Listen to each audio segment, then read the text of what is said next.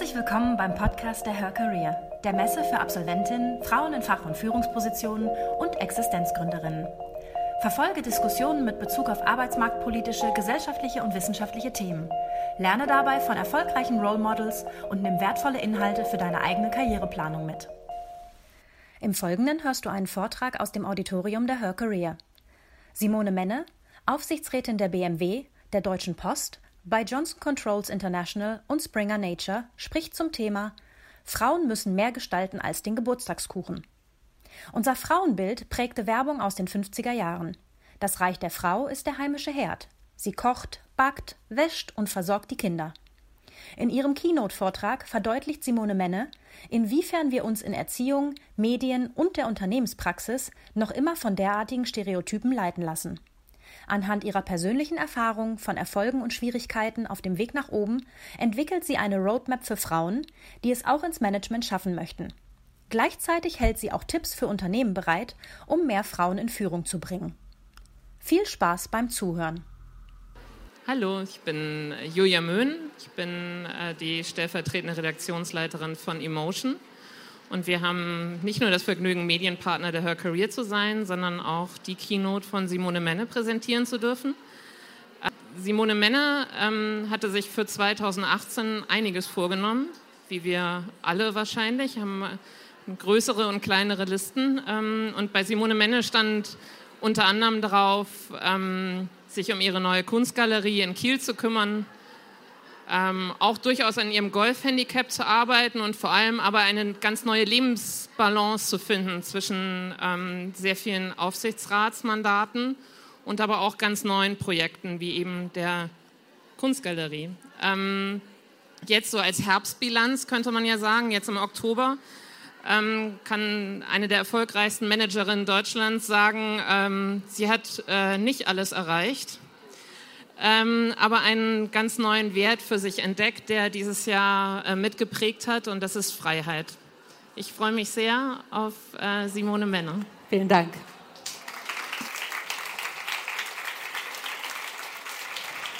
Ich weiß nicht, wer eben äh, die Chance hatte, das Thema Monster und Confidence zu sehen. Also eigentlich muss ich jetzt Powerposing machen, damit ich genug Selbstbewusstsein habe. Gott sei Dank habe ich einiges an Übung und äh, äh, fühle mich hier sehr wohl und fühle mich herzlich eingeladen von Ihnen, Ihnen ein bisschen was darüber zu sagen, warum ich meine, dass Frauen mehr tun sollten und auch definitiv mehr können, als einen Geburtstagskuchen zu gestalten. Und das geht in zwei Richtungen. Ich fange mal mit der offensichtlichen Richtung an. Die offensichtliche Richtung ist, und ich scheue mich auch nicht, das immer wieder zu sagen, wir brauchen Quoten. Wenn ich nämlich mit Herren, aber manchmal auch Men Frauen in Top-Management rede, die Karrieren besetzen, die Besetzung machen, stelle ich immer wieder fest, dass Frauen unterschätzt werden. Dass also wirklich sehr, sehr häufig kommt ein Stereotyp und die Antwort, sie ist noch nicht so weit, habe ich inzwischen so oft gehört, dass ich wirklich jedes Mal ähm, wirklich mit geballter Faust da stehe, weil das hören sie über Männer sehr selten. Sie ist noch nicht so weit, sie muss noch mal eine eigene PNL-Verantwortung haben. Sie muss noch mal ins Ausland, sie muss noch mal, ich weiß nicht was. Ja? Äh, das heißt, das Thema Frauen können mehr müssen wir besetzen, indem wir die Stereotypen und auch gewisse Herdentriebinstinkte überwinden. Stereotype kennen Sie alle. Wir haben eben auch schon ein bisschen drüber gehört. Die Stereotypen sind, Frauen sind fleißig, Frauen sind loyal, Frauen sind anpassungsfähig und empathisch und ganz toll in der zweiten Reihe. Und Männer sind halt zielorientiert, ehrgeizig, durchsetzungsfähig. Und es ist faktisch so, wenn Sie Menschen, wenn Sie Kinder schon fragen, mal mir einen Manager oder mal mir eine Führungskraft, kommt ein Mann dabei raus. So, das heißt, ich bin der festen Überzeugung, um an diesem Thema zu arbeiten, um diese Überzeugung rüberzukriegen, Frauen können mehr, müssen wir mit Quoten arbeiten. Und äh, ich weiß, ich sehe einige nicken. Also bei mir am Anfang meiner Karriere war das nicht so. Ja? Ich habe schon gesagt, nee, ich will keine Quotenfrau sein. Ich habe auch gesagt, Feminismus, oh, das war so in meiner Sozialisierung, äh, lila Latzhosen und nein. Und die Frage, ähm, wird man dann äh, so, so burschikos und bettlich? Und äh, nee, nee, ich will das nicht. Ich habe dann sehr lange zugeguckt und war auch der festen Überzeugung, ich kann ganz viel äh, habe ähm, aber trotzdem ab, einem gewissen, äh, ab einer gewissen Position die, äh, die Glasdecke, die berühmte, erreicht. Und äh, ab, ab dann gesagt, ich bin für die Quote. Seitdem hat sich einiges getan, also das ist ungefähr acht Jahre her. Ich habe vorhin mal nachgerechnet, aber ich bin immer noch für die Quote, weil wir haben immer noch in Deutschland im DAX keine CEO. Wir haben eine einzige, wenn ich richtig gezählt habe, Aufsichtsratsvorsitzende und die ist Familienmitglied eines Familienbetriebes, das auch im DAX ist. Ja? Das heißt, da läuft immer noch was schief. Und wir müssen es einfordern und wir müssen allen, die besetzen, sagen, okay, Frauen können mehr. Es ist natürlich hausgemacht, die Nominierungsausschüsse sind sehr häufig dann immer noch Old Boys Network. Und da reinzukommen, ist eine Herausforderung. Meine Botschaft heute, weil das kennen Sie meistens, meine Botschaft heute geht aber auch an Sie. Und Sie sind ja auch nicht umsonst hier. Das heißt, Her Career und Sie wollen Karriere machen. Aber das heißt auch, Sie müssen selber an sich den Anspruch haben, mehr zu machen als eine Geburtstagstüte und eine Schultüte schön zu machen. Und Sie müssen selber dann auch sagen, okay, wie gehe ich das Thema an? Und sie sind mit genau denselben Stereotypen sozialisiert wie die Männer, die derzeit Frauen nicht besetzen. Das ist jetzt mal eine böse Nachricht, aber so ist es. Ja? Und wenn ich mir angucke, wo wir Frauen finden, wer sind die Influencerinnen? Da geht es um Mode und um Schminken. Hm? Da geht es nicht um IT. Da geht es nicht um Produktion. Da geht es nicht um Finanzen. Ja? Das heißt, wir melden uns nicht oft genug, um zu sagen, wir haben eine Stimme. Wir sind sozialisiert in einer Umwelt, die uns sagt, Frauen sind fleißig, loyal, lieb und empathisch. Das heißt, wir verhalten uns entsprechend dieser Sozialisierung und entsprechend dessen, was momentan der Herdentrieb zumindest in Deutschland, vorgibt. Und natürlich sind wir auch so sozialisiert, dass man da nicht ausbricht. Man möchte ja nicht gerne die Unangenehme sein. Wir stellen fest, mehr und mehr, dass Mädchen und junge Frauen in der Schule besser sind, in der Uni besser sind als Männer. Warum setzt sich das nicht fort? Warum setzt sich das nicht um? Teilweise, weil die Systeme anders sind. Warum wird man gut in der Schule? Häufig auch, weil man sich anpasst. Häufig auch, weil man fleißig ist. Häufig auch, weil man nett zum Lehrer ist oder zur Lehrerin. Das heißt, die Sozialisierung, die man dort bekommt, für die man belohnt wird, für die man dann die 1-0 Abi-Note kriegt, die immer mehr Mädchen kriegen, ist leider aber dann etwas anderes als das, was in vielen Unternehmen gefordert wird. Ich sage nicht, dass gefordert wird, Kante zu zeigen. Auch das ist nicht unbedingt genehm. Aber es ist gefordert, laut zu sagen, ich kann das, ich will das, da bin ich, nimm mich. Und Frauen, ich stelle es immer wieder fest, sagen, da kommt schon jemand, der mich entdeckt. Ich bin ja fleißig. Ich habe ja tolle Arbeit abgegeben. Und wir haben es eben auch gehört, ich habe viele äh, Parallelitäten festgestellt zu dem, was China uns eben zum Thema Confidence erzählt hat. Es muss so sein, dass wir mit einem anderen Selbstbewusstsein in Unternehmen auftreten oder auch in den Medien auftreten dass wir wirklich forcieren, ich möchte gehört werden, ich habe einen Artikel zu schreiben, ich habe ein Fach-Know-how, um dann genommen zu werden. Und dazu gehört auch Risikobereitschaft. Ich werde oft gefragt, warum sind Sie da, wo Sie hingekommen sind? Als erste CFO im DAX und jetzt in vier Aufsichtsräten.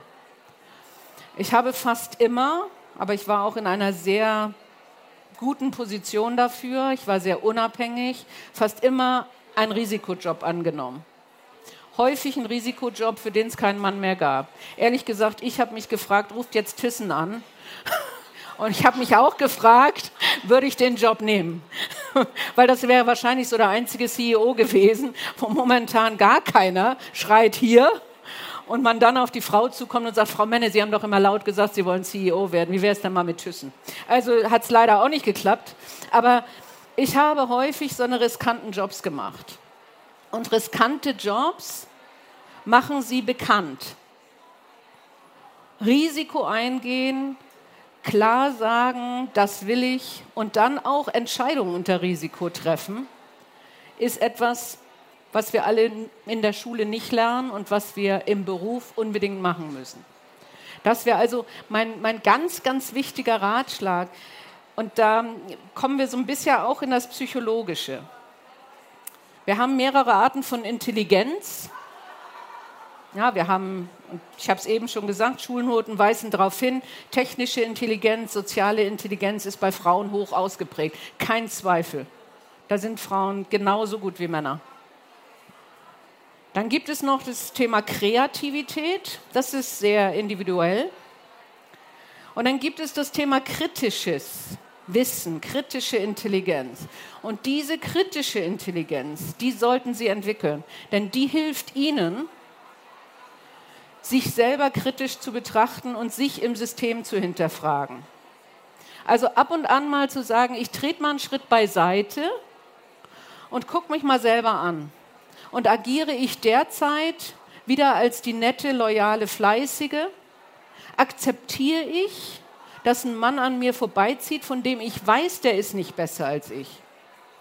Ich hatte eine Situation, da habe ich jahrelang ein Projekt gemacht, ich habe es richtig gut gemacht und dann gab es Gespräche mit einem Mann zur Übernahme der Geschäftsführung. Und wenn ich nicht gesagt hätte, ich bin weg, wenn der den Job kriegt, dann wäre ich nicht Geschäftsführerin geworden. Ja?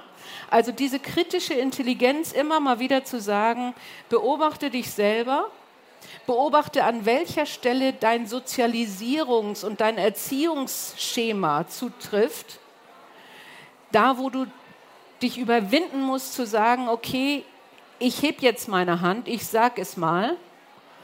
An der Stelle hilft Ihnen das kritische Denken und das sollten Sie unbedingt entwickeln weil ansonsten agieren sie in ihrer Sozialisierung und laufen Gefahr, in die Fallen zu laufen, in die wir immer laufen.